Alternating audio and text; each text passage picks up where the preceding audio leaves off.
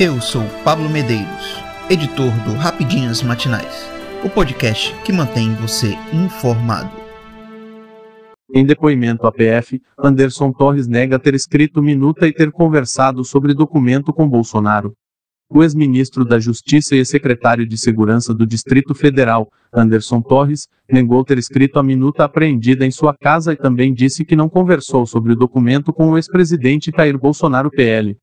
A afirmação foi feita durante depoimento, nesta quinta-feira, 2, que durou cerca de 10 horas, à Polícia Federal PF.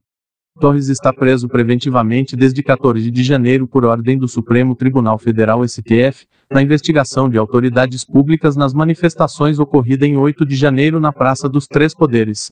No depoimento, o ex-ministro comentou que não tem ideia de quem elaborou a minuta que dizia para Bolsonaro intervir no Tribunal Superior Eleitoral TSE e alterar o resultado das eleições.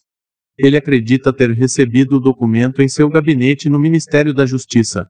De acordo com ele, levava os materiais de trabalho para casa, devido à alta demanda do trabalho, e que a cópia já era para ter sido descartada.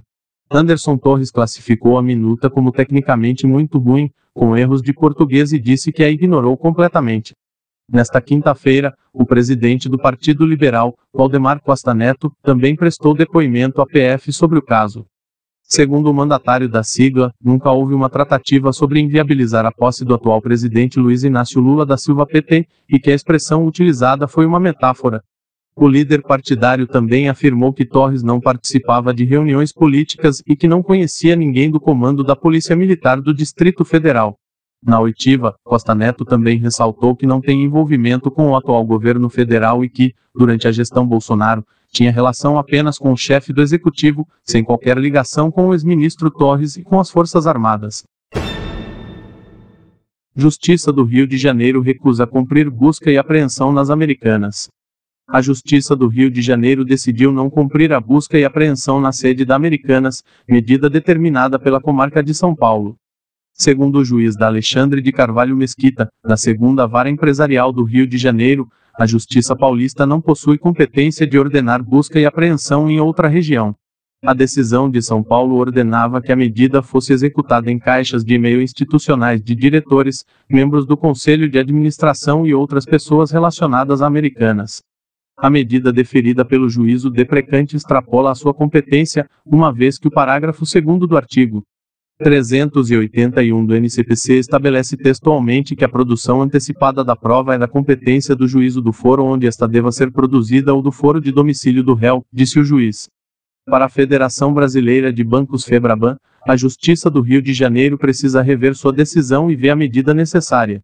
Causa estranheza e perplexidade a posição da segunda vara empresarial da comarca da capital do estado do Rio de Janeiro de não dar cumprimento à decisão judicial de busca e apreensão dos e-mails institucionais e dos administradores das lojas americanas, criticou a Febraban. As denominadas inconsistências contábeis das lojas americanas precisam e devem ser esclarecidas. São milhares de pessoas e empresas afetadas que necessitam de uma resposta. Afinal, as medidas implementadas pelos administradores das lojas americanas causaram prejuízos a toda a sociedade com impactos ainda imensuráveis, continuou a federação.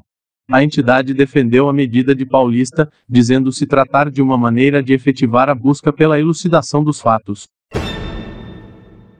Jornalista Glória Maria morre no Rio de Janeiro. A jornalista Glória Maria morreu na manhã desta quinta-feira, 2, no Rio de Janeiro. A informação foi confirmada pela Globo, emissora em que a apresentadora trabalhava desde 1971. Em 2019, Glória foi diagnosticada com um câncer de pulmão, tratado com sucesso com imunoterapia e metástase no cérebro, tratada cirurgicamente, inicialmente também com Egito.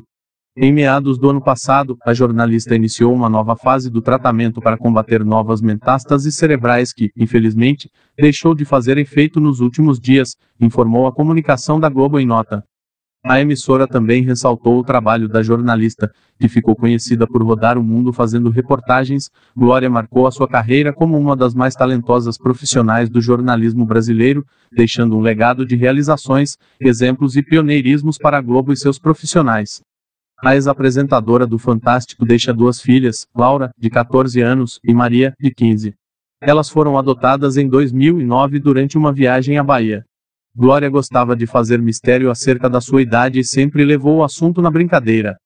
Com uma notável carreira no jornalismo, Glória foi a primeira repórter a entrar ao vivo no Jornal Nacional e esteve em mais de 100 países fazendo reportagens.